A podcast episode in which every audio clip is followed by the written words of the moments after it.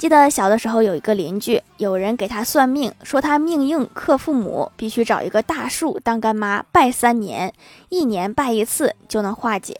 他就找了一个偏僻的地方，大树拴了一个红绳，拜了拜就搞定了。这样连续两年，第三年再去拜的时候，发现大树被人砍了。这命也太硬了。